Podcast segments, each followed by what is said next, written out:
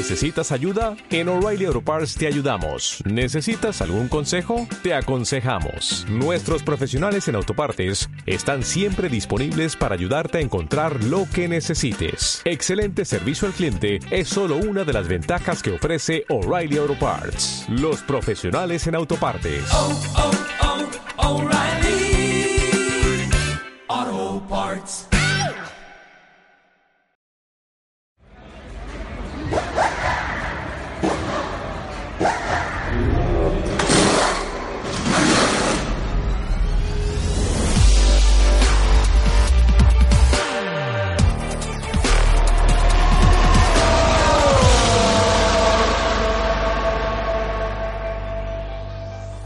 Muy buenas tardes y bienvenidos a otro fin de semana de Fórmula 1 aquí en Fórmula Paddock, a otro sábado de tertulia, otro sábado de análisis en el que vamos a analizar, a explayarnos un poquito sobre lo que hemos visto hasta ahora en este Gran Premio de Austria 2017. Estamos en la novena cita del calendario mundial de Fórmula 1 este año, estamos llegando ya al Ecuador prácticamente y además las cosas se van, se van calentando bastante, ¿no? Ya sabréis que hemos tenido durante las dos últimas semanas, desde el último Gran Premio en, en Bakú, en Azerbaiyán, eh, movidita ha estado la cosa interesante respecto a aquel incidente que tuvieron Hamilton y Vettel en aquella resalida después del safety car.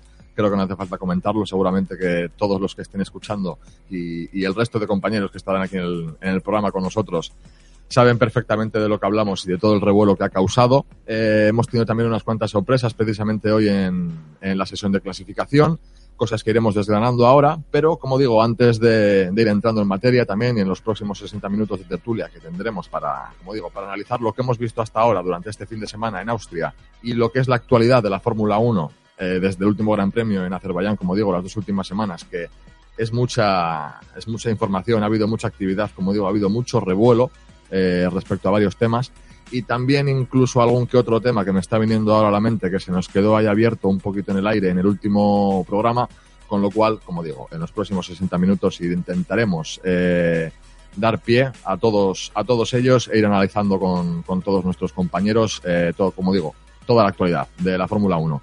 Para los que nos estéis escuchando desde el otro lado, ya sabéis que podéis interactuar con nosotros dejando cualquier comentario eh, en la sección de comentarios aquí en YouTube, donde estamos emitiendo el vídeo, o en Twitter eh, utilizando el hashtag eh, FP Austria. Y intentaremos trasladar pues eso cualquier comentario que nos dejéis lo trasladaremos aquí en, en directo al resto de eh, al resto de compañeros y iremos comentando pues cualquier idea cualquier cosilla que nos que nos queráis trasladar. Dicho esto eh, pasamos a hacer las presentaciones como digo de de los compañeros que van a estar aquí en el, en el programa de hoy acompañándonos en esta tertulia. Tenemos unas cuantas bajas también y de hecho hay que decir que precisamente ahora que estamos entrando en temporada eh, estival, vacaciones veraniegas, pues creo que tendremos más de una baja seguramente en los, en los próximos programas hasta que la cosa se empiece a estabilizar de nuevo en septiembre, octubre iremos, iremos viendo. Así que pues nada, lo dicho, empiezo con las presentaciones de los que me van a acompañar en este programa de hoy.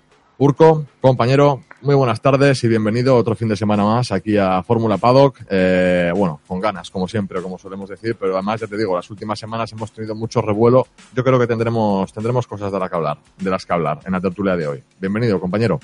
Pues muchas gracias, compañero. Y, y nada, pues sí, estamos un poquito con, con resaca de toda la semana, ¿no? De todo lo que hemos oído, de estos días de, de mucha polémica y, y, muchas muchos bulos de, de noticias, etcétera y, y, vamos a ver si podemos eh, ampliar esta, esta sección. Eso, pues a ello vamos, ya te digo, a intentar desgranar todo lo que hemos ido viendo, todas las noticias que se han ido dando y de hecho, pues eso, tenemos, tenemos 60 minutos de tertulia por delante para, para intentar explayarnos. Así que, como digo, seguimos con las presentaciones. Adri, compañero, muy buenas tardes, bienvenido a ti también a un nuevo programa aquí en Fórmula Paddock. Y bueno, pues un poco lo mismo que le decía a Urco, con ganas, que es lo que decimos siempre, pero es que además las dos últimas semanas hemos tenido bastante revuelo, eh, sobre todo con el incidente, bueno, con el tema Hamilton-Vettel, pero con unas cuantas cosillas por ahí que, como dice Urco, intentaremos ampliar ahora, ¿no? La, la información. Sí, muy buenas tardes compañeros, saludos a vosotros y a todos los que estén en la playa también. Y sí, bastante revuelo. Hay ganas de analizar lo que lo sucedido entre Vettel y Hamilton en el último Gran Premio y sobre todo también la Silly Season viene ya cargadita. Sí, precisamente la Silly Season era lo que yo hacía referencia, bueno, sin nombrarla, sin mencionarla, pero es a lo que yo hacía referencia cuando decía, cuando mencionaba ese tema abierto que se nos quedó en el último programa, que vamos, eh, fue un tema que sacamos casi al, al final, en la recta final del programa y no pudimos, bueno, finalmente no pudimos hablar de ello. Como se quedó ahí en el aire y de hecho Ángel, que eh, era uno de los que estaba en aquel programa y sé que se quedó con ganas de hablar, a ver si podemos tenerle mañana por aquí porque sé que, sé que ese es un tema precisamente interesante. Entonces, pues nada, lo dicho. Dicho esto, eh, lo que vamos a hacer es ese repaso de, lo que ha sido la clasificación, de lo que hemos visto en, en la jornada de hoy, sábado, en Austria. Sobre todo, como digo, en, en la clasificación, lo que, donde se han decidido las posiciones de salida para la carrera de mañana, eh, en la que de antemano voy a recordar que Lewis Hamilton ya tenía una sanción de cinco posiciones por sustituir la caja de cambios, con lo cual, aunque ha terminado en la tercera posición, saldrá desde la octava. Eh, esto nos puede dar una carrera interesante también en ese aspecto, ¿no? Por la parte del británico que irá a la remontada. Entonces veremos cómo, cómo se pueden dar las cosas. Por los pilotos que salen por detrás de él ganan una posición respectivamente. Eh, Vettel tendrá, bueno, volverá a jugar ¿no? con un poquito de, de ventaja teniendo a Hamilton por detrás, con lo cual pues vamos, vamos a ver qué es lo que pasa mañana.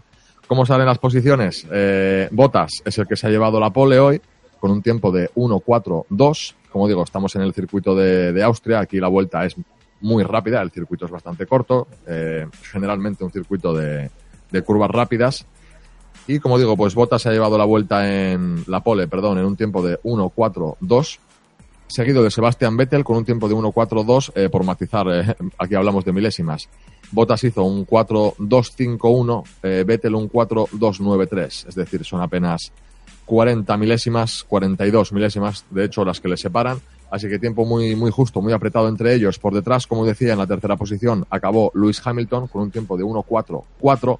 Hamilton podemos decir que ha tenido algún problemilla ahí en la, en la Q3, de hecho, cuando venía marcando su último intento de vuelta, eh, algún pequeño error en el primer sector, seguido de algunas banderas amarillas que, bueno, tal vez esas, banderas amarillas sean las que mm, le hayan finalmente hecho levantar el pie, eh, anular la vuelta, o que ese pequeño error que había cometido en el primer sector, pues directamente fuera el motivo del que, por el que Luis dijera que no iba a continuar, que, abortara esa vuelta. Finalmente se queda ahí en la tercera posición. Fuera como fuera, no iba a salir por delante de la quinta, porque incluso haciendo la pole caería a la quinta. Estando la tercera, como decía, cae hasta la octava. Los beneficiados por detrás son en la cuarta Kimi Raikkonen, en la quinta Daniel Ricciardo, en la sexta Max Verstappen, en la séptima Román Grosjean y en la octava Sergio Pérez. Todos estos pilotos ascienden una posición, con lo cual en la octava saldrá, como decía, Luis Hamilton. En la novena estará Esteban Ocon con el Force India. A todo esto hay que decir que tanto Pérez como Ocon han clasificado hoy en la octava y novena posición. Y también venimos con revuelo por parte de Force India eh, desde, Azer- eh, desde Azerbaiyán, sí, perdón, desde Bakú, debido al toque que hubo precisamente entre Pérez y Ocon, algo que ya se venía arrastrando también desde Canadá. Eh, por cierto, al hilo de Force India, que tenemos también ahí noticias y novedades respecto a, bueno, temas comerciales, ¿no? Cambio de nombre del equipo para, para 2018, etcétera. Pero vamos, que respecto a Force India tenemos también cosillas de las que hablar, sobre todo en torno a Pérez y Ocon, que vienen teniendo un rifirrafe ya en las últimas carreras y bueno, pues aquí se siguen mostrando un poco fuertes en su línea, octava y novena posición respectivamente. En la décima, cerrando esas posiciones de Q3, está Carlos Sainz con el Toro Rosso, ha hecho una buena clasificación, además palabras suyas también, estaba satisfecho con el, con el resultado. En la undécima, Nico Hulkenberg, que en el último momento le ha arrebatado esa posición a Fernando Alonso, que caía a la duodécima con el McLaren, seguido de Van Dorn en la decimotercera con el McLaren también. Eh, ha habido un momento incluso que parecía que podíamos tener a los dos McLaren en, en Q3. Eh, igual era pecar de optimismo o ser demasiado confiado, pero al menos lo parecía. Podemos decir que hemos visto una pequeña mejora respecto a los McLaren aquí. Eh, no sé, eh, no sé yo si aventurarme a decirlo, ¿no? Si eso más tarde pasamos a, analizar también un poquito la situación de, de McLaren, cómo van evolucionando. Respecto a fiabilidad, pues, eh, o sea, que no sé si ha sido, o sea, si es en respecto a fiabilidad o si es en competitividad, se les ve algo mejor, pero bueno, eh, los pies en el suelo, como se suele decir, y además eh, estamos escuchando, por ejemplo, pues, declaraciones, sobre todo por parte de Alonso, incluso de Van Dorn también, pues muy, eh, muy claras y directas, ¿no? Respecto a, a Honda, más que nada. En la decimocuarta posición, que me lío, está Kvyat con su Toro Rosso también, lejos de su compañero, como decía Carlos Sainz en la décima. En la decimoquinta, Magnussen con el Haas, eh, que de hecho Magnussen ha tenido algunos problemas en la, en la Q2, no ha podido participar. En la decimosexta, Jolion Palmer. Eh, Palmer, un piloto del que de hecho su futuro ahora mismo en, en Renault pues está bastante en el aire. En la decimoséptima, Felipe Massa con el Williams. En la decimoctava, Lance Stroll con el Williams también. Muy atrás, los Williams, creo que es, bueno, no, es la primera vez este año que los Williams, los dos Williams caen en la Q1 justo únicamente por delante de los dos Sauber, Marcus Ericsson en la decimonovena, Pascal Verlaine en la vigésima posición. Sorpresa por parte de los Williams, precisamente en un gran premio en el que anteriormente les hemos visto bastante fuertes, ¿no? Recordamos aquí una pole de, de masa, arrebatándosela a los Mercedes en los últimos años. Eh, buenas actuaciones también, incluso domingos en carrera, pero este año, pues, eh, al menos en este circuito se han venido abajo y, como digo, pues únicamente han conseguido terminar por delante de los dos, eh, de los dos Sauber. Estas son las cosas, así es como saldrá la parrilla, así, es como saldrán los pilotos en la parrilla de mañana, domingo. Con lo cual, eh, habiendo hecho este repaso, compañeros de, de, la clasificación, y antes de entrar ya un poquito en, en los diferentes temas, en, en materia de, de, tertulia, por decirlo así, me gustaría que me dierais un poquito vuestra impresión respecto a lo que es la clasificación de hoy, qué, puede, qué nos puede deparar la carrera de mañana, precisamente a esas cosillas que yo comentaba, ¿no? Los Force India, los Williams cayendo en la, en la Q1, los McLaren, ahí lo dejo si os queréis explayar o no. Pero bueno, eh, que me deis un poquito vuestras impresiones. Eh, como siempre, en orden de, de, presentaciones, Urco, compañero, si te parece, sí. abres la vela. Bueno, pues mis impresiones son que, como ya hemos visto, ¿no? que Mercedes está bastante, bastante fuerte, aunque haya tenido esa acción. Hamilton yo creo que van a estar ahí arriba también. Y bueno, parece que ser que, que, los Red Bull se han aflojado un poquito, ¿no? Las tuercas, parece que las tenían demasiado prietas y estaban dando buenos resultados al principio, pero parece que la fiabilidad se, se había notado. Yo creo que han aflojado un poquito de presión aquí en este circuito para, para intentar eh, amortiguar ese golpe, ¿no? Que ya saben que al final siempre pasa, ¿no? Que este motor Renault está un poquito ya acabado, ya no, no van a hacer nada más en, en su evolución y, bueno, yo creo que un poquito más de, de, de, del otro día, ¿no? Un poquito de Mercedes arriba, Ferrari lo intenta y, y Red Bull pues eh, un poquito por atrás, ¿no? Y bueno, yo creo que la actuación de Fernando Alonso y, y McLaren Honda, pues yo creo que no, no, ha estado ni tan mal, ¿no? Sabemos que están en, ese, en esos puestos, que sale 12, ¿no? Y, y, bueno, yo creo que por detrás de 12 ya sería una decepción, ¿no? Pero yo creo que entre 12 y octavo, lo que decía él, ¿no? En las, declaraciones, que bueno, que es, el, es la situación de McLaren ¿no? ahora mismo, ¿no? Y no, no, vamos a ver mucho más tampoco, ¿no? En ese motor de Bandor, eh, yo creo que también están apretando un poquito las tuercas y, y ya sabemos cómo es Honda, ¿no? Que, esperamos un poquito más y al final siempre acaba rompiendo alguna pieza o, o algo, parecido, ¿no? Y, y bueno, eh, Carlos Sainz bastante bien, ¿no? Y le veo, pues eso, con muchas, con muchas ganas y, y es joven, ¿no? Yo creo que, este gran premio yo creo que puede hacer bastantes cosas y, y lo vamos a hacer, lo vamos a ver bien ahí. Y, y nada más, lo demás, pues eso, eh, Renault bastante mal, ¿no? Y, y los Force India, pues un poquito por detrás, que bastante, me, ha sorprendido, me ha sorprendido bastante, ¿no? Que estarían tan atrás, pero parece ser que, que no se les da muy, muy bien este circuito.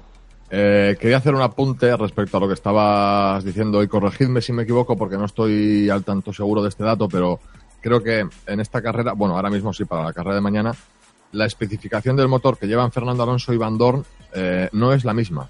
No, no, la de Alonso es la misma que en Baku y Van Dorn sí tiene la actualización de Honda. Eso es, es, es, es de lo que yo no estaba seguro, que Alonso le habían tenido que volver a montar la especificación antigua, digamos, mientras que Van Dorn sí traía ese motor actualizado, que bueno, de hecho no sé, pero creo que había leído por ahí que les iba a dar entre, bueno, unas tres décimas aproximadamente, no estoy, no estoy seguro. Eh, bueno, eh, antes de pasar al, al, turno de Adri, un poco ya entrando en, en, debate con lo que has dicho tú, Urco. Eh, uh -huh. Bueno, decepción con McLaren, es que decepción con McLaren, ya que, o sea, ¿qué más decepciones nos podemos llevar, no? Te quiero decir que si es que ahora mismo les vemos haciendo una octava posición y, damos palmas con las orejas, quiero decir que 12 y 13 incluso, como digo, en algún momento que hemos visto que mmm, podían estar en, podían llegar a entrar a Q3 aunque fuera muy difícil pues sí, igual nos hemos venido un poco arriba, pero bueno, oye, dentro de lo que cabe, 12 y 13, dentro de lo que cabe, quiero decir, dentro de lo que es la situación actual del equipo, pues igual no es tan malo, ¿no? Y lo que quiero decir, que igual, igual es más mejora, digamos, respecto a fiabilidad que a rendimiento. Y ahora sí, ya cuando quieras, Adri, te, te cedo el turno. Bueno, si la mejora es de fiabilidad, mal empiezan, porque en el coche de Alonso ya ha fallado. Y bueno, eh, analizando un poco la clasificación, quiero empezar por atrás, por los Williams. Y es que venimos de un gran premio en el que vimos a Stroll en el podio y a Massa abandonar cuando estaba, no, no recuerdo si en podio o cuarto, pero estaba ahí en la lucha también. Y hoy de repente están en el polo opuesto. O sea, me preocuparía porque creo que Williams además traía supuestas mejoras. Es algo que deberían hacerse mirar. Eh, luego, Force India, esa batalla que traen desde Canadá. Veamos si la han dejado zanjada de una vez o si va a seguir esa batalla entre Ocon y Pérez. Luego, McLaren, eh, la mejora yo creo que es real en cuanto a rendimiento, ya que a Bandor, salvo en Mónaco, no la habíamos visto pasar a Q2 y esta vez sí le hemos visto en Q2. O sea que yo creo en cuanto rendimiento, yo creo que la mejora es real. Y bueno, por arriba, mm, Red Bull sigue quinto y sexto sin poner en aprietos a los de arriba y sin sufrir con los de atrás. Ferrari está cerca, pero no lo consigue y veo a Mercedes que sigue un pasito por delante. Hoy Bottas ha estado maravillosamente bien. Sí, la verdad es que hay la, vuel- la vuelta que se ha sacado Botas, de hecho es la segunda, la segunda pole que se lleva este año. Eh, es que hay, mm, respecto a los Mercedes y los Ferrari, pues sí, eso, vemos a los Mercedes un pequeño pasito por delante, porque te digo, el tiempo de Botas y de Vettel ha estado muy, muy justo, el de Hamilton ha estado un poquito por detrás, el que ha estado un poco más descolgado ha sido, ha sido Raikkonen. Pero ya te digo, ahí las cosas están, eh, están apretadas. Por detrás, eh, pues bueno, por ir abriendo un poco el, debate, digamos, eh, respecto a los Force India, como comentabas, ya son dos carreras las que viene habiendo pique, por decirlo así, que todo esto empezó un poquito en Canadá. En Baku vimos el toque que tuvieron también los dos Force India en los que se destrozó la carrera de ambos. De hecho, sabemos que, bueno, por lo menos por lo que se ha ido diciendo, ha habido conversaciones, han hablado entre ellos, que si esto, que si lo otro, para relajar un poco el, ambiente, las cosas. Pero luego es una vez que estás en pista, digamos que lo quieres resolver a, pues a, tu manera, o sea, con, con las manos, no pegándote, quiero decir, sino con las manos en el volante, vamos, eh, eh, luchando por posición en pista. Y yo creo que hay estas cosillas, a ver, también son las que le dan aliciente, ¿no? A, a las carreras, precisamente, estos piques entre unos pilotos y otros.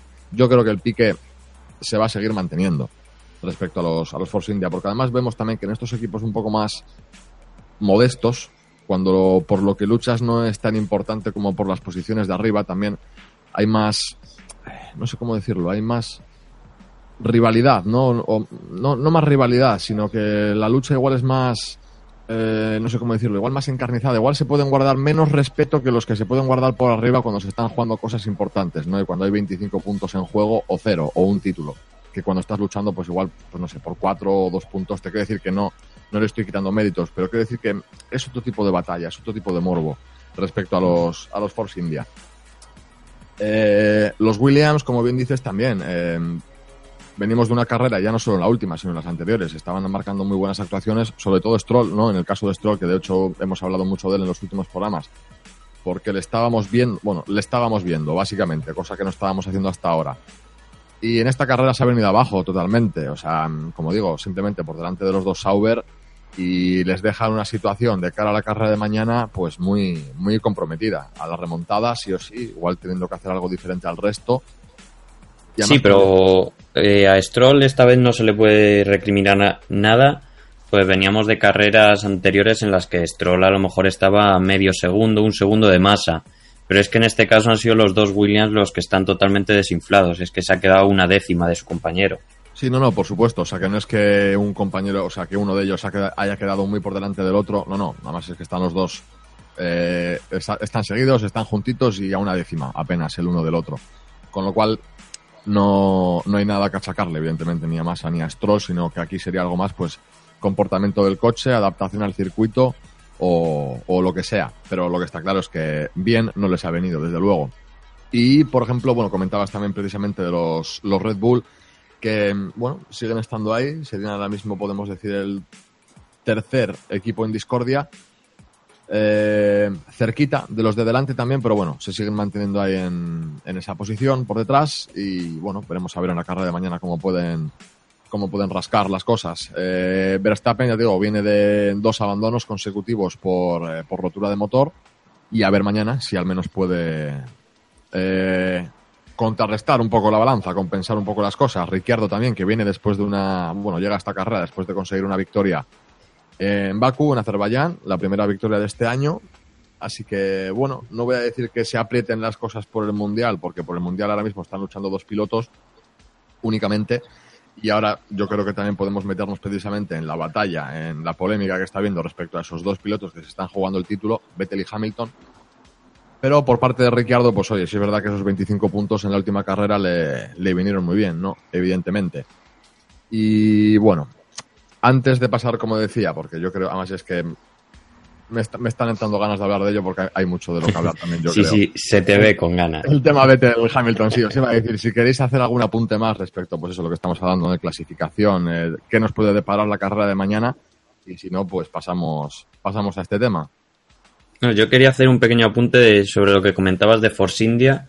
Yo creo que esta rivalidad va, va a seguir, pero no tan intensa como la vimos en Baku. Mm, Vimos que tanto Pérez como Ocon iban por delante de Ricciardo. O sea, estamos hablando de que se les escapó una posible victoria, un posible podio. Y eso para un equipo como Force India es muy importante porque quieren ser el cuarto equipo. O sea, vamos a seguir viendo esa lucha, pero no tan, tan intensa como la vimos en Baku. Sí, tan intensa, mira, igual esa era la palabra precisamente que yo no, que yo no encontraba antes cuando hablaba de los, de los Force India. Y además también que mm, después de un toque entre los dos pilotos, y además te digo, un toque entre los dos pilotos que ha destrozado la carrera de ambos, también estarán más, eh, estarán más cautos, ¿no? Estarán más comedidos en esta carrera precisamente pues porque también por parte del equipo les habrán dicho que, ojito, que, que un toque entre dos pilotos del mismo equipo es como más inadmisible, ¿no? Sí, porque te puedes tocar con un, con un rival de otro equipo y, bueno, pues mala suerte, estás luchando por posición. Pero entre compañeros de equipo como que es algo que no debería admitirse. Sí, no, eso es, por eso digo que por esa parte, o sea, un toque entre dos compañeros del mismo equipo, que los, que los ha habido y los seguirá viendo, evidentemente, seguiremos viéndolos, pero eh, no es lo mismo que te toques con un piloto de otro equipo, es decir, con, con, pilotos de, de la misma casa, como, bueno, chicos, cuidado que, que aquí nos jugamos cosas, evidentemente. Eh, Urco, no sé si querías hacer algún apunte, tú también.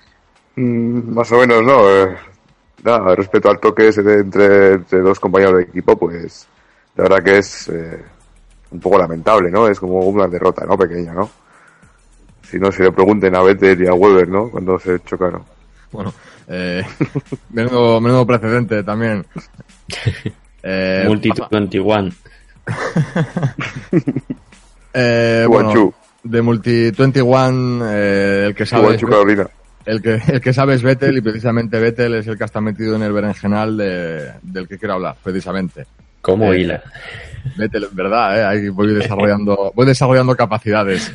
Vettel Hamilton, desde la última carrera. Además, yo quiero, bueno, quiero, eh, creo que la situación, lo que se puede comentar, lo, de lo que podemos hablar precisamente es que, bueno, comentamos mucho ya precisamente en la retransmisión durante la carrera aquel, aquel domingo y después en el post, no sé cómo decirlo, lo cutre que había sido la sanción, ese stop and go de 10 segundos, cuando además Hamilton había tenido ese problemilla con el reposacabezas que le había obligado a entrar. Eh, deciden sancionar a Vettel cuando ven que Hamilton ya tiene que entrar en boxes, la sanción es demasiado demasiado suave, demasiado poca cosa para lo que para lo que había hecho Vettel. Eh, pero bueno, así acaban las cosas. De hecho, bueno, le meten tres puntos también en, el, en la superlicencia. Está ahora mismo en nueve, corregidme el dato si me equivoco, eh, pero al llegar a 12 es cuando te suspenden con, una carrera, etcétera. Quiero decir que además Vettel es un piloto al que ya le hemos visto varias veces que sus calentones al volante a veces le pasan le pasan factura. Muy, Honestly. Muy temperamental en ese, en ese aspecto. Vale, pero entonces, a partir de ahí, eh, la FIA nos sorprende a todos cuando decide investigar el, el caso después, eh, a posteriori, después de la carrera, Con lo cual, pues ya entramos en más, en más polémica, ¿no? Bueno, de hecho hubo un, un revuelo de la leche con un documento, bueno, falso que se filtró, ¿no? Que supuestamente descalificaba a Vettel para la siguiente carrera y tal. Finalmente, se, bueno, se, dijo que no se iban a tomar más acciones, simplemente la acción para, bueno, la decisión que se tomaba era una pequeña reprimenda para Vettel y la obligación de participar en actos, eh, digamos, educativos ¿no? de, de la FIA respecto al tema de, de- de la conducción y de este tipo de cosas. Eh, entonces, pues bueno, quiero decir, posición, o sea, posiciones, sentimientos encontrados, porque, bueno, a ver, quería preguntaros qué os parece esto de, que le investiguen después a posteriori, eh, si os parece bien la sanción, bueno, la, la no sanción que le han metido después con esa investigación, que es básicamente no tomar ninguna decisión, salvo colleja y, y el compromiso ¿no? de acudir a algunos actos de la FIA. O si pensabais que tenían que tomar algún tipo de decisión más contundente, ¿no? ya que lo investigaban, como una descalificación o lo que fuera. Eh, porque yo, por ejemplo, dando mi opinión personal, ya remitiéndome a la carrera, como ya dijimos muchas veces entonces, que lo de Vettel me parece totalmente sucio, antideportivo y, y barrio bajero. Yo lo que creo es que la sanción, o sea, bueno, la sanción que le metieron en carrera, como digo, pues fue demasiado suave. Creo que le tendrían que haber sacado bandera negra en el momento. Una vez que le investigan después, creo que esa investigación está fuera de lugar, independientemente de lo que haya hecho Vettel. Quiero decir, en cualquier caso, las investigaciones que, que haya o las decisiones que se tomen, que se tomen en carrera y no después, porque considero que al fin y al cabo es, es adulterar aún más el resultado. Y como digo, esas decisiones tienen que ser rápidas y, y en el acto, porque al final pues también pierde, pierde un poco de, seriedad la cosa.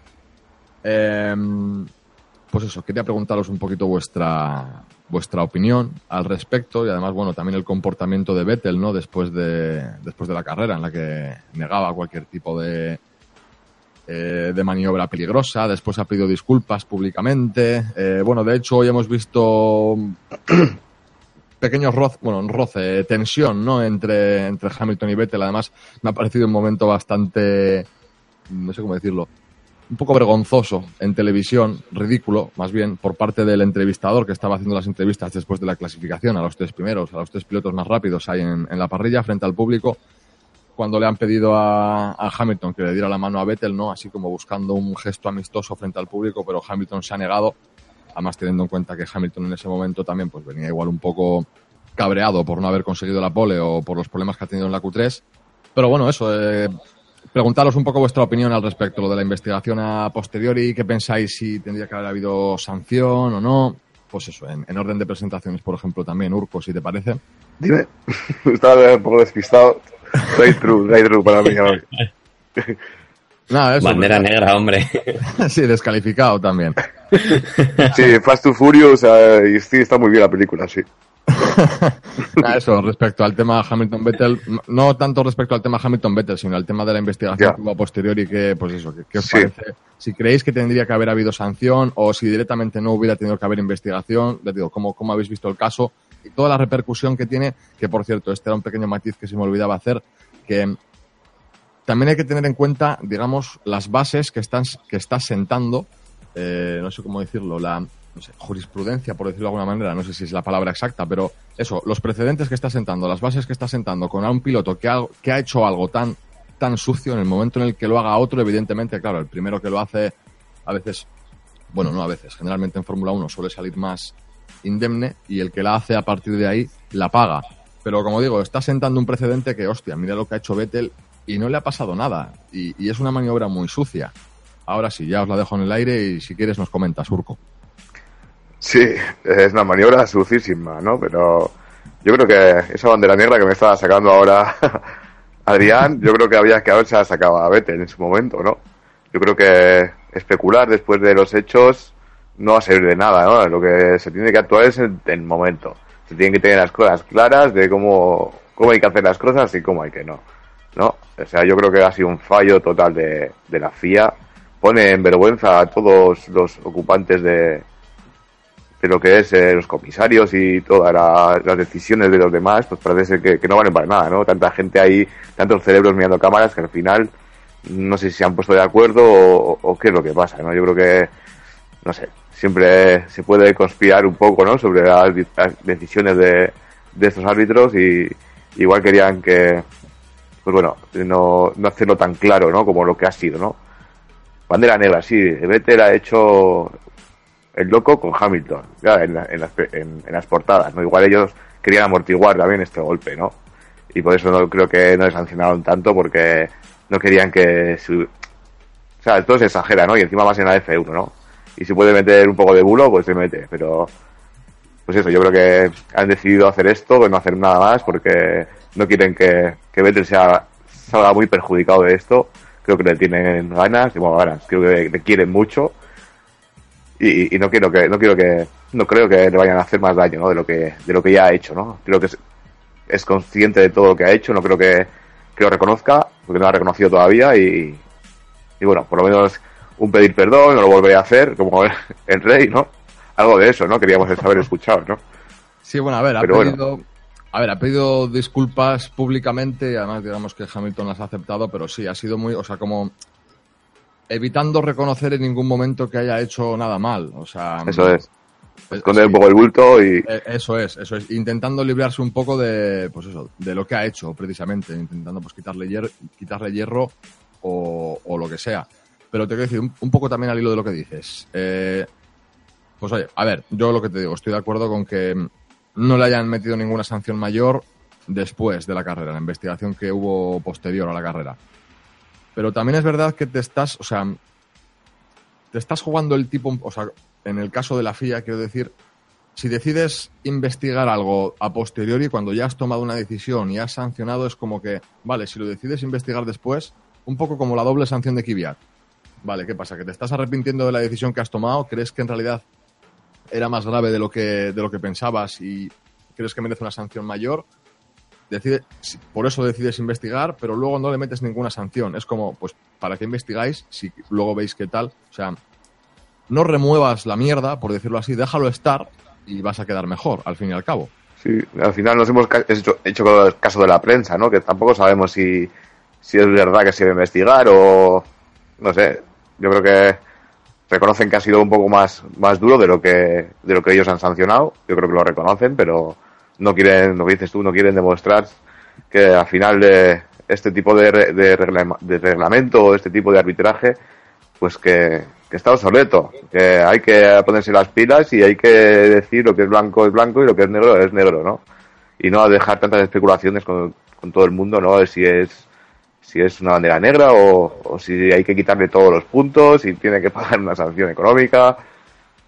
Bueno, siempre hay una primera vez para todo, ya hemos visto lo que, hay, lo que ha pasado ahora y espero que la próxima que, que no haga lo mismo, ¿no? Y además también ese arbitraje cuando, que además me pareció también bastante lamentable en el momento que, que lo leí, pero en el momento en el que los comisarios de, de Baku, que estaban en la carrera de Baku tomando las decisiones, admiten que la sanción que le metieron a Vettel fue, digamos, o sea, le metieron la sanción que le metieron pensando simplemente en no influir en el Mundial.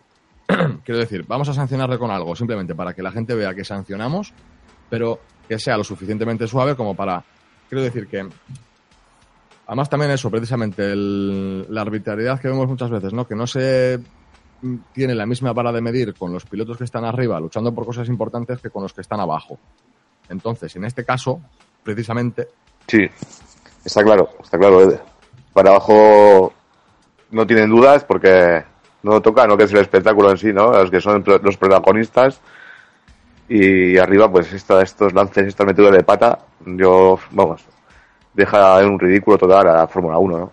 quiero decir que o sea admitir eso que le estás metiendo una sanción pensando simplemente en no influir en el mundial que lo que no quieres es influir en eso en el mundial son cosas que eso deberían estar aparte no Eh, Mm. el que la hace la paga independientemente de que esté luchando por un título o no y oye si eso repercute en el mundial pues el piloto es precisamente el que se la está jugando al hacer ese tipo de, de maniobras No sé, no, no, no entiendo muy bien por qué se hace estas cosas, ¿no? Pero bueno, tenía que ser el mismo rasero para todos.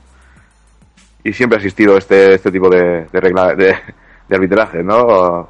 Con Hamilton hemos visto mu- muchos y, y ahora con Vettel otro, ¿no? Pero bueno, Eh, estamos, yo creo, un poco de acuerdo los tres. Eh, no se debía haber sancionado después de la carrera la investigación esa.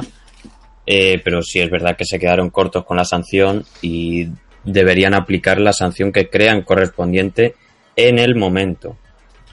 No, no, deben tener un criterio diferente por ser Vettel, por ser Kvyat o por ser Berline.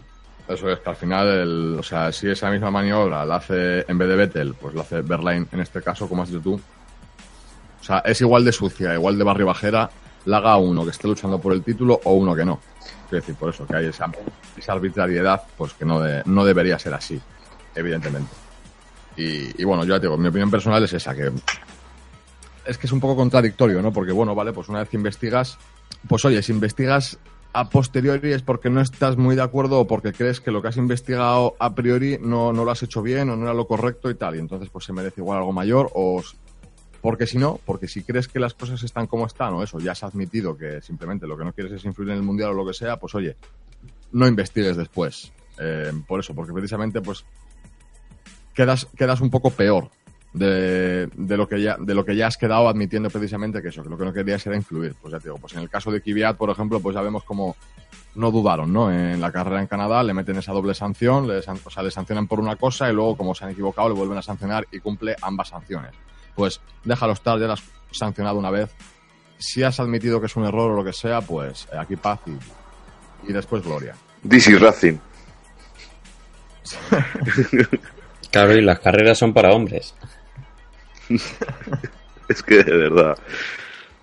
No, pues se ha generado una situación bastante, bastante rocambolesca. Lo que sí yo creo también es que esto, a ver, si ya había, si ya estaba viendo pique, y que por cierto, también hay que decir, no sé cómo lo veréis vosotros, pero es que también, eh, a raíz de cómo se va dando la situación en la carrera de Baku, al final, con la, incluso con la sanción de Vettel, precisamente con el problema que tiene Hamilton con el reposacabezas, es que al final Vettel termina esa carrera por delante de Hamilton, o sea, sac- sacándole puntos incluso cuando la cosa, fíjate cómo pintaba al principio de la carrera, incluso. Quiero decir que ahí al final el gran beneficiado es Vettel habiendo hecho la guarrada. Sí, fue una carrera que si Hamilton no tiene el problema con el reposacabezas, hubiese ganado sobradísimo. De calle, sí, sí. Se lo rompería, dar el golpe, yo creo que le, le rompió el soporte. De También ma- mandaría huevos, ¿no? Que te den el toque así y en vez de romperse, yo que sé, un trapecio de la, suspens- de la suspensión, ¿no? Ah, pues te rompa el, el reposacabezas, ¿no? Que por Joder. cierto, creo que traían a Austria, creo que ya traían otro sistema diferente de sujeción del reposacabezas. Sí, yo también tenía algo entendido al respecto de que habían mejorado o actualizado el sistema de, de sujeción correcto precisamente por el problema que tuvieron en, en, en Baku, en Azerbaiyán. Bueno, ahí también está claro, ¿no? De, de esas cosas se aprende y, evidentemente son cosas que tienes que evitar en el, en el futuro. Es que de hecho ahí es donde, está, donde estuvo un poco el, el golpe de suerte, efectivamente, porque si hay Hamilton, que en principio parecía, los mensajes que le daban por radio era de que podía continuar incluso la carrera teniendo el, el reposacabezas así, finalmente le dicen que no, que tiene que entrar. Entonces, si a Hamilton le dicen que incluso estando así puede seguir tirando, pues te llevas la carrera, una carrera que ya tienes muy bien encarrilada, o sea que fue un golpe de suerte evidentemente y a partir de ahí Hamilton sale por detrás de Vettel, está mu- muchas vueltas de ahí hasta el final de carrera detrás de él y no consigue adelantarle, de hecho, con lo cual por eso digo que al final, tal y como se dan las cosas, Vettel es el gran beneficiado cuando ha sido precisamente el que ha hecho esa, esa maniobra. Porque ahí podemos entrar en, en muchos debates y eso que, bueno, no vamos a explayar más el tema, pero eh, ahí ya sabemos que el que marca el ritmo es el líder. Una vez que el safety car se marcha, apaga las luces y Hamilton en ese aspecto no hizo nada, no hizo nada ilegal. Podemos decir que en ese aspecto fue simplemente Vettel que no estuvo lo suficientemente atento. No, además ya han demostrado mediante la telemetría que Hamilton no frena en ningún momento. Por eso quiero decir que los datos, los datos están ahí. Con lo cual, luego, más allá de eso, pues es simplemente, pues eso, un problema de, de reacción de, de Vettel. Pero bueno, cerrando. Bueno, sí, perdona, Urco, ibas a decir algo. Sino que le dio dos golpes. Le dio el de por detrás, que casi le daña el fondo plano. Y luego el otro con las ruedas. Que no fue, no fue solamente un golpe, fueron los, los dos. Sí, bueno, fue el golpe por sorpresa que se lleva Vettel chocando contra el alerón trasero de, de Hamilton en ese frenazo, entre comillas, voy a decir, que no fue frenazo, simplemente fue levantar el pie. Con lo cual ahí, como te pilla por sorpresa, pues te lo llevas puesto, como se suele decir. Eh, el- la polémica viene con el de después, con el toque intencionado, ya te digo, o sea, muy, muy de GTA. Yo he hecho, he hecho cosas parecidas, pero en un videojuego, ¿no? Cuando te estás pegando con alguien, entonces quiero decir que son maniobras totalmente deportivas. no- Lo raro es que cuando se bajaron del coche, luego en, en el pit lane, bandera roja, no, no se dijeran nada, ¿no? No sé, si yo le hubiese recriminado algo a, a Hamilton en ese momento, hubiese hecho el golpe ese que no, no, no es nada razonable, me bajaría del coche y digo, oye, ¿pero ¿para qué has frenado? ¿Para qué? Pero bueno, que sí, lo que dices tú, que Hamilton lideraba y tenía las por el mango y te tienes que, pues eso, acostumbrar al ritmo de delante y él no lo hizo. O sea que ya sabemos cómo es Vettel, que es como gasolina con, con una, una cerilla, ¿no? Al final, sí me se enciende, no te la cuenta. Y por cierto, otra muestra más de lo loca que fue la carrera de, de Bakú, otro pequeño detalle ya para cerrar eh, este flashback que estamos haciendo respecto a la última carrera. Eh, lo que le pasó a, a Raikkonen con el volante cuando le reincorporaban a pista después de su retirada, que, que se olvidaron de colocarle el volante y tal. Quiero decir, a ver, no tuvo repercusión mayor ni nada. O sea, sí, fue simplemente un momento divertido del que de hecho yo eh, durante la retransmisión en directo no, no me enteré. Lo vi después, que además escuchamos aquella radio de, de Raikkonen con una efusividad y un ánimo que pocas Sí, veces hemos visto. en pidiendo las cosas, por favor. Sí, muy, muy educadamente. Quiero decir que es que a Raikkonen nunca le hemos visto tan, tan efusivo, vamos a cerrarlo incluso, pero que, que es una pequeña muestra más de una carrera que está siendo totalmente loca. O sea, ya ves tú que saquen un coche del garaje y se olviden de poner el volante porque un mecánico está por ahí a su, a su aire con el volante en la mano. O sea que mm, fue, fue Las divertido. prisas al final no son buenas. No, pues eso, que fue, fue divertida e interesante la carrera en Baku porque pasaron como, como esta, pues muchas cosas y por eso Mogollón de cosas, sí. por eso fue una carrera loca. Eh, entonces, como decía, pues cerrando este, este tema Hamilton-Vettel y este pequeño flashback que hacemos respecto a- al último Gran Premio en Azerbaiyán, quería, y bueno, de hecho nos estamos acercando a la recta final de este programa también, pues precisamente para aprovechar esos últimos minutos eh, y sacar el tema ya que se nos quedó en el aire en el último programa, que es el tema, pues, silly season, básicamente, porque estamos ya en- en- entrando en temporada precisamente de, de silly season eh, mercado de fichajes. Y ya lo, ya lo avanzábamos un poco en, en el último programa, como decía, pues respecto al futuro de Alonso, ya está habiendo muchos comentarios, ya está habiendo mucha polémica, ya está habiendo muchos rumores. Eh, el futuro de Palmer ahora mismo está, bueno, está en el aire también. De hecho, desde Renault podemos decir que, que le han dado un, un ultimátum, casi como, por decirlo de alguna manera. Eh, con lo cual, pues se empiezan a abrir un poco bueno, no voy a decir puertas todavía, pero se empiezan a abrir opciones, se empiezan a abrir posibles candidatos, posibles asientos y bueno, pues respecto a esto, pues también preguntaros un poquito vuestra vuestra opinión a las últimas cosas que hemos ido escuchando. Sobre, sobre todo, ya te digo, lo que, lo que más hemos venido escuchando es respecto al futuro de al futuro de Alonso. El jueves en la rueda de prensa, de hecho, pues por ejemplo les preguntaban a Hamilton y Vettel eh, pues qué les parecería a ambos tener a, a Fernando Alonso de compañero, ¿no? Y bueno, eh, por no entrar en detalles, pero básicamente ninguno le quería en su, en su equipo como compañero. Esto es simplemente un dato, dato anecdótico. Pero, pues eso, de cara al año que viene, ese mercado de fichajes, ¿cómo, cómo lo veis vosotros? ¿Cómo creéis que pueden estar las cosas? ¿O qué movimientos creéis ahora que pueden ser factibles? Teniendo en cuenta que hablar de esto a estas alturas también, eh, cualquier parecido con la realidad después eh, es pura coincidencia. Bueno, a ver, eh, el más sencillo de todos, que ese yo creo es fácil de acertar, es que Palmer no va a salir en Fórmula 1. Yo creo que no le vamos a ver en Renault ya. Además, creo que Renault ha dicho abiertamente que no necesitan pilotos de pago, o sea, van a optar por Hulkenberg y un compañero bueno para él. Y sobre Alonso, es que todo lo que está diciendo de yo el año que viene esté donde esté voy a ganar, creo que el otro día también volvió a decir algo parecido de tenemos varias opciones y todas ellas son para ganar, o sea, insiste mucho en eso. Yo creo que desgraciadamente el año que viene no vamos a tener a Fernando en Fórmula 1. Yo creo que sus opciones de ganar son en otra categoría. Eh, a ver, yo he pensado exactamente lo mismo que tú. Eh, Alonso el año que viene está fuera de Fórmula 1 y todo eso que dice de yo donde corra el año que viene voy a ganar, eh, voy a ganar sí o sí. Y también, bueno, de hecho también he leído, por ejemplo, que decía eh, de cara de cara a mis fans, de cara a mis seguidores, que sepan que la decisión que no recuerdo si decía la decisión que he tomado, que voy a tomar o no, no recuerdo el tiempo verbal, digamos, pero que sepan que no es una decisión para ser décimo. O sea, se le ve muy confiado en, ese aspecto, con lo cual yo digo, vale, pues evidentemente, teniendo en cuenta las opciones que puede haber ahora mismo en Fórmula 1, eh, si es para ganar, no va a ser en Fórmula 1. Digo, será en, en cualquier otra categoría, pues yo qué sé. eh, en el Mundial de Resistencia, en Le Mans, en la Indy o donde sea. Pero es que luego escuchas declaraciones de, de Fernando Alonso también, en las que dice que su prioridad sigue siendo la Fórmula 1, o sea, que todos esos movimientos que está haciendo los está haciendo de cara a la Fórmula 1 y en busca todavía de ese tercer título, te lleva un poco a la confusión, ¿no? Quiero decir, a ver, yo eso, personalmente em, veo a Fórmula 1, o sea, sí, a Fórmula veo a Fernando Alonso fuera de la Fórmula 1 el año que viene. No sé Fórmula si- 1 fuera de la Fernando Fuera, Alonso. fuera de Fernando Alonso, sí, sí, también, ¿eh? Fernando Alonso, Fernando Póster.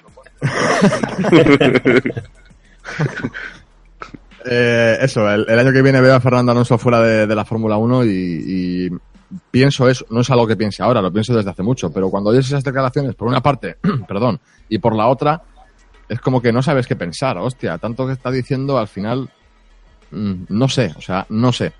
Hombre, yo espero que. Yo quiero seguir disfrutándolo en Fórmula 1. Quiero verle ganar en Fórmula 1. A m- No me apetece ahora, por ejemplo, que se vaya a la Indy. Yo no creo que me enganche a la Indy como me he podido enganchar a la Fórmula 1. No, no lo iba a seguir con el mismo entusiasmo. Además hay algo que puede tener Alonso en mente ahora mismo, viendo la competitividad que puede que está teniendo en Fórmula 1, la que pueda tener, según las opciones que tenga. Igual es eso, ¿no? Eh, lo que decía yo, si sería una retirada definitiva si no estuviera el año que viene, o si sería algo temporal de cara a buscar un asiento mejor y mientras tanto hacer otra cosa en la que sí, sí puedas competir por, por cosas importantes. No, claro, yo opino eso. Yo creo que Alonso, si se va de la Fórmula 1 el año que viene, no es un adiós definitivo. Es como hicieron, creo que otros muchos pilotos, creo que Mansell es uno de ellos que lo hizo, de tomarse un año sabático y luego volver. Sí, porque lo del año sabático también es algo que hemos hablado en otras ocasiones. Mm, No sé si esa opción también me parece tan, a mí personalmente, tan aceptable, porque además estando en los últimos años de tu carrera y, y en lo que es eh, estrictamente respecto a Alonso, eh, segundas partes nunca fueron buenas. No sé si marcharte para después volver, no sé yo. No sé, según las últimas noticias parece que Honda le iba a despedir o algo así. No sé si era un bulo o... Pero que Bueno, Honda sí. estaba muy, muy descontento aparte- con él y... Las tiranteces que está viendo con Honda, eso es, eh, es- es otra historia también. Yo eso creo, eso yo no me lo termino de creer, básicamente porque si hay alguien que tiene que estar enfadado es Alonso, McLaren, Van no precisamente Honda. Hombre, es que solo, solo faltaba, ¿no? O sea, es que también es, es quien te está sacando las castañas del fuego eh, cuando puede, también, teniendo en cuenta lo que tiene en la mano. También es, es eso, ¿no? Eh, las tiranteces que está viendo y todo, bueno, es que de hecho también se está diciendo que McLaren y Honda podrían no estar juntos el año que viene eh, y que si esta separación podría ser algo, digamos, temporal hasta que Honda volviera a dar con la tecla y no estar con un motor tan, tan deficiente hasta que, hasta que esto pasara, o si sería definitivo también. no, está todo en el aire, ¿no? A ver si... Si Mercedes compra buenos motores y se los pone a Alonso y eso es lo que queremos, que corra y que gane. A ver si es que Hamilton se va a retirar y Alonso tiene sitio en Mercedes. Eh, bueno, eh, una de las últimas cosas que ha dicho Lauda es que, que no hay sitio en Mercedes. Vamos, que las puertas están, están cerradas. Eh, sí, sí que hemos oído eso, ¿no? Que, que Hamilton se podría retirar. También hay que decir que Bottas tiene un contrato de un año, simplemente, con lo cual, pues no sé si dependería de sus resultados o, o de qué dependería que siguiera el año que viene en Mercedes. Pero a ver, ahí también es verdad que esto es un negocio y aquí al final hay muchos intereses en juego. Y porque alguien diga que las puertas están cerradas o porque parezca que algo no puede suceder, si en algún momento interesa que suceda porque puede haber una repercusión, yo qué sé, económica, de marketing o, de lo que sea, mm, que la puerta esté cerrada da igual cuando el negocio o el dinero está detrás, quiero decir. Pero luego, por ejemplo, hablando precisamente, del- o sea, no hablando del tema motores, pero mm, respecto a todo esto del mercado de fichajes y que habéis comentado, bueno, lo que hemos comentado precisamente de, los motores Honda, eh, eso, bueno, que Sauber llevará motores Honda el año que viene, en el caso de que McLaren llevara, por ejemplo, pues como dices tú, ¿no? Motores Mercedes. Y además se ha dicho, ¿no? Pues oye, si estás con un motor Honda, pues eso, clasificando el 12 o el 13 y, y casi no terminando ni las carreras, pues pasar de eso a tener un Mercedes que, bueno, es que mira, antes antes de explicarlo del caso Mercedes, voy a, voy a dar la premisa precisamente de lo que iba a decir. El problema ahora mismo sería que, bueno, motores en Fórmula 1, o sea, suministradores de motores hay pocos, más bien. Y de las opciones que hay para tener algo competitivo, tenemos Mercedes y Ferrari. En este caso, por ejemplo, Mercedes, como ya estuvo con McLaren y tal, sabemos que Mercedes ahora mismo, estando como equipo, eh, el motor que tengan ellos no te van a dar a ti exactamente el mismo motor que tengan ellos. Quiero decir, no, no se van a crear un rival. Si tienen un motor para ganar, va a ganar antes Mercedes que tú, siempre que Mercedes esté como equipo.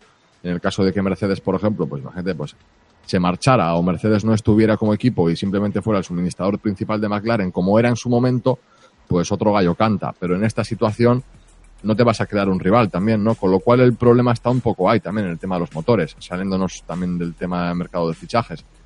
Y de hecho esto es algo, voy a parafrasear eh, palabras que ha mencionado alguna vez nuestro compañero Iker aquí en, el programa, que uno de los problemas de McLaren es que, respecto al tema motores, es que ni en coches de calle McLaren fabrica sus propios motores, con lo cual ahí tiene un, eh, un déficit, un hándicap que no tienen los demás. Claro, es que McLaren históricamente siempre ha ido con motores Honda, motor Mercedes, motor Renault. Pero claro, es que lo que tú comentabas, ahora mismo mm, todos los constructores, o sea, todos los, los que fabrican motores, tienen equipo propio en Fórmula 1. O sea, siempre se van a quedar lo mejor para ellos. Eso es. O sea, hemos visto casos, por ejemplo, como el de Renault, en el momento en el que Renault, eh, bueno, a ver, me estoy equivocando, no, sí, por ejemplo, Renault como suministrador de equipo y como equipo propio también, en el caso de eh, Red Bull, por ejemplo, y tenía mejores resultados Red Bull con el motor Renault que el propio equipo Renault, pues porque el chasis aerodinámicamente, etcétera y tal, y los resultados se los llevaba Renault, o sea, Red Bull y no Renault. Pero en un caso como este, pues por ejemplo, pues lo estamos viendo, ¿no? ¿Cuántos equipos hay motorizados por Mercedes y cuántos están luchando por victorias con Mercedes, con motor Mercedes? Claro, pero es que en el caso de Renault y Red Bull, estamos viendo a Red Bull ahí arriba porque Renault tampoco tiene un chasis con el que competir todavía. Ahora, Renault tiene un plan supuestamente para ganar en 2019-2020, estar luchando por victorias. ¿En ese momento van a permitir que Red Bull sea rival? Esa es precisamente un poco la pregunta a la que quería llegar yo. Que eso, pues por ejemplo, mira, el caso eh, 2010, podemos decir. Eh, bueno, 2010 es un poco peculiar por cómo se gana el título en, en la última carrera, se lo lleva Renault con motor, o sea, se lo lleva Red Bull, perdón, con motor Renault. Y ahí ¿Renault o era Cosworth? eh, no, en, el, en 2010 el motor que llevaba Red Bull era Renault, si no recuerdo mal. Me has dejado, dejado con la duda. Pero no, era, no era Renault, era Renault el que motorizaba a Red Bull en 2010. Sí, sí, correcto. Que además me acuerdo de ver en, en Abu Dhabi después de la carrera, me acuerdo de cómo, cómo lo celebraban y estaban allí los, eh, los del equipo Renault con la camiseta amarilla también. Y ahí, por ejemplo, quiero decir, pues mira, hay un equipo, bueno, y de hecho durante todo ese año, eh, Red Bull estuvo luchando, consiguiendo victorias y Renault no. Y en años después también, cuando era Lotus en vez de Renault, incluso en el momento en el que Lotus cambia a motores Mercedes y al final vuelven a, a motores Renault. Quiero decir que haya habido también con el tema de motores, pero es eso. Si solo estás como suministrador o como equipo, si dentro de que estás como equipo eres competitivo o no, y un equipo al que suministras le está consiguiendo sacar mejor partido que tú a ese motor por chasis o por lo que sea, o si eres suministrador y equipo y encima estás luchando por el título, ¿qué vas a hacer? ¿Repartir tu motor a todos los equipos que vengan detrás para crearte más rivales o no? Precisamente es donde digo yo que hay. Y bueno, que precisamente se han implantado normas y reglamento y cosas precisamente para la igualdad respecto a los motores cliente, etcétera, pero vamos, que ya lo estamos viendo. Y bueno, pues igual es un caso extremo, pero Williams con motor Mercedes, pues ahí, ahí le tenemos. Última posición, casi. Sí, pero eso hoy no sabemos muy bien por qué. Sí, no, por eso digo que igual es un caso extremo. Igual no era el mejor ejemplo, pero bueno, pues si nos vamos a otro motor Mercedes también, por ejemplo, pues eh, de hecho, pues mira, si tiramos de la tabla de, Force India, de clasificación de nuevo, sí, no, no tenía la tabla delante todavía, pero mentalmente los primeros Mercedes que me venían a la mente, aparte de los propios Mercedes, eran los Force India, que son octavo y noveno. O sea que por eso te digo. Eh, luego, pues por ejemplo, pues eso, con motor Renault, tenemos a los Renault. O sea, de los que de los que llevan motor Renault, los Renault son los últimos, salvo Kvyat que está por ahí intercalado, pero Red Bull es el que más arriba está con ese motor ahora mismo. Pero vamos, quiero decir, básicamente eso, que no te vas a crear rivales dándoles el, el mismo motor pata negra que usas tú. Y en el caso de McLaren, pues uno de sus problemas es ese, precisamente, que, Que no tienen motor pata negra. Eso es, que lo tienes complicado porque tú no fabricas tus propios motores y los que lo fabrican no te van a dar el, el mejor motor. Lo que pasa que, claro, ahí también está lo que se decía de, a ver, pues si McLaren finalmente vuelve a Mercedes o lo que sea y tal, eh, pues oye, también hay que mirar lo, lo positivo, que es mejor, estar con Honda y estar arrastrándote básicamente por llegar a Q3 o sumar dos puntitos, acabando noveno décimo, octavo como mucho, o tener un motor Mercedes y que si haces un buen chasis, eso te asegure que igual estás ahí, pues yo qué sé, la cuarta, quinta o sexta posición. Pues que, que al final que cualquier cosa, por pequeña que fuera, sería una mejora, dada la situación ahora mismo. Y en eso, pues sí que es verdad, pero claro, la situación es, es, es complicada. Sí, ahora es que cualquier cosa mejoraría la situación de McLaren. Es que tercera temporada con Honda y parece que están en la primera, han tocado fondo de nuevo. No, no, pues totalmente, que han vuelto, han vuelto para atrás. No sé si querías pena, hacer algún Sí, te, te iba a preguntar justo, Ur, porque no sé si te habías quedado por ahí con ganas de decir Sí. algo antes. No sé si al final eh, será Mercedes el que monte el motor en, en el McLaren. Es que no sabemos nada, ¿no? Pero que tenéis toda la razón, ¿no? Que en los comentarios que hacéis que, que Mercedes no, no va a dar el, el motor bueno, ¿no? Para que los demás consigan eh, alcanzarle y, y bueno, si, si ese motor, ese, ese chasis de McLaren es tan bueno, le metes un motor Mercedes, pues yo creo que estarían ahí a la par, ¿no? Supuestamente. Pero no lo sé, macho, no lo sé, porque la cosa está, está bastante, bastante difícil. Honda tiene un papelón y, y parece ser que la solución de 30 caballos en el coche de Bandón, pues tampoco es una, una alegría bastante grande, ¿no? Así que la verdad que es que estamos, yo por lo menos estoy un poquito ya harto de, de, de, este, de este Honda tan, pues eso, que no ha hecho las cosas bien, que se ha visto que, que todo lo que prometían no, no ha llegado a buen puerto y, normal que esté Alonso así enfadado y, y haya estos, estos rifirrafes, ¿no? Sí, que en ese aspecto yo también quería halagar un poco al equipo Renault, que sobre los rumores de que Alonso iba a ir a Renault y eso para ganar, creo que el propio equipo Renault han dicho que ellos no están preparados para ganar en 2018 todavía. O sea, por lo menos lo reconocen. En McLaren, bueno, en Honda te lo vendieron que desde la primera temporada iban a ganar ya. Bueno, y de hecho en Renault creo que, eh, igual me estoy columpiando yo, pero creo que habían dicho que en Renault no iban a estar en posición de luchar por un título al menos hasta dos, es que no sé si era 2020 o 21. Quiero decir que al menos son más realistas en ese sentido, ¿no? Es como, bueno, necesitamos tiempo y lo decimos. Sí, que al menos ganan un margen y si lo consiguen antes, pues mira, bienvenido sea, pero Claro, por pues lo menos no te pones una autopresión de ganar ya. Eso es, y que luego el hecho de, de quedar mal tú mismo por haberte puesto tú una fecha que no, que no has cumplido, vamos, por decirlo así. Eh, bueno, lo que, no sé si queréis hacer algún apunte más porque vamos a ir cerrando ya la tertulia. Antes quería hacer la, bueno, quería trasladar las apuestas que habíamos hecho en, en la porra, que hoy en este caso las hemos hecho por vía interna. Eh, por eso, que si queréis hacer algún apunte más, tenéis el momento ahora, el que quiera que hable ahora o calle para siempre. No, yo apunte sobre la porra que he hecho. Vale, pues cuando haga la porra entonces haces el, el apunte. Eh, Vale. eso, antes de cerrar el... eh, bueno, cerramos ya el tiempo de tertulia, pero antes de despedir el programa, pues eso, eh, trasladar las, las apuestas tal y como están ahora mismo. Porque en la porra, a ver, que he hecho un vistazo a la tabla de puntos y bueno, siguen las cosas. eh, una carrera más empatadas entre tú y yo, Adri, a 100 puntos. Urco, que se mantiene ahí, bueno, que de hecho Urco fue el único que puntuó en la última carrera, ya te digo, carrera loca, estaban las cosas como para acertar. Y aún así Urco consiguió acertar una posición de podio, se llevó 10 puntos, está ahora mismo tercero con 70 puntos y Iker pues ya bastante más rezagado con 45.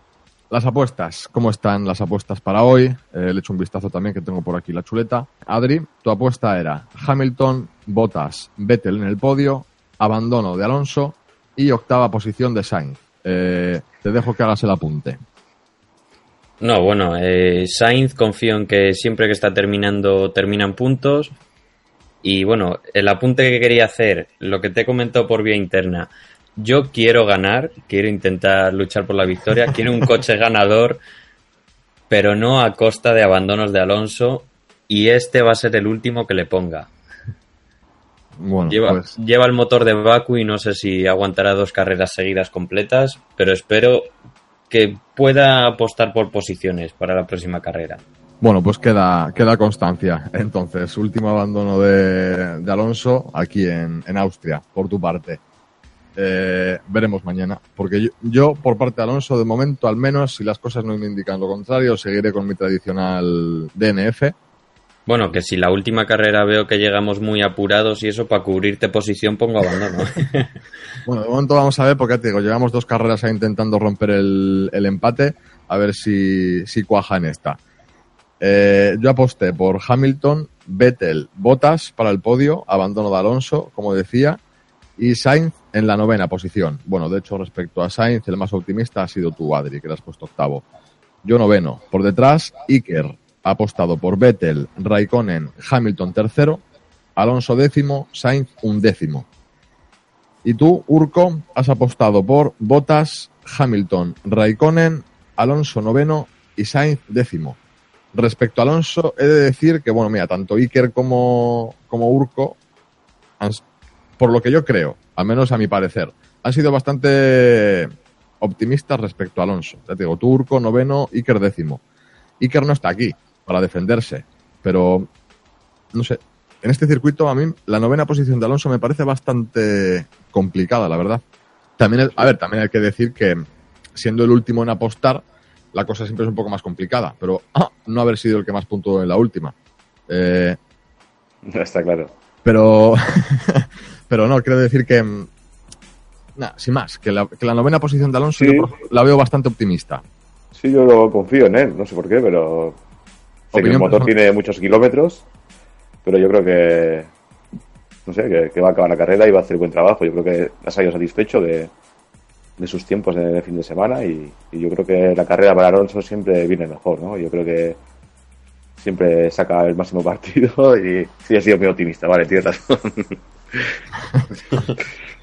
No, por eso, por eso, pues nada, que veremos, veremos mañana qué es lo que nos depara la carrera, pero bueno, te digo que era, era opinión personal, básicamente, eh, que me parece demasiado optimista la novena, pero me parece igual de optimista la novena posición que la décima, quiero decir, o sea, sale duodécimo, vale, o sea, factible es, evidentemente, pero no sé, no sé, es que el McLaren no, no me inspira confianza a día de hoy. Ojalá acierte, Surco. No, no, ojalá, desde luego. Oye, que yo sie- siempre que falle por ponerle abandono, siempre que falle y, y es porque ha sumado puntos o porque ha hecho algo, pues oye, evidentemente, pues eso que nos llevamos, ¿no? Por la parte que nos toca con el piloto español. Pero es básicamente porque no me inspira mucha confianza a mí a nivel, a nivel personal, por lo que estamos viendo. Pero oye, que veremos qué es lo que nos depara la carrera mañana. Y ahora sí, despedimos el programa de hoy. Precisamente hablando de la carrera de mañana, anunciar que estaremos aquí para narrarla, también para retransmitirla de nuevo en Fórmula Pado GP a ver si tenemos alguna incorporación para, para después, para nuestro post carrera, para analizar lo que nos depare ese, ese gran premio. Y horarios para mañana, bueno, pues estamos en, en horarios eh, factibles, horarios europeos. La carrera será a las 2 de la tarde, tanto hora de Austria como hora de aquí. ¿Vale? Luego, por si hay puntillas también, aquí no hay diferencias horarias.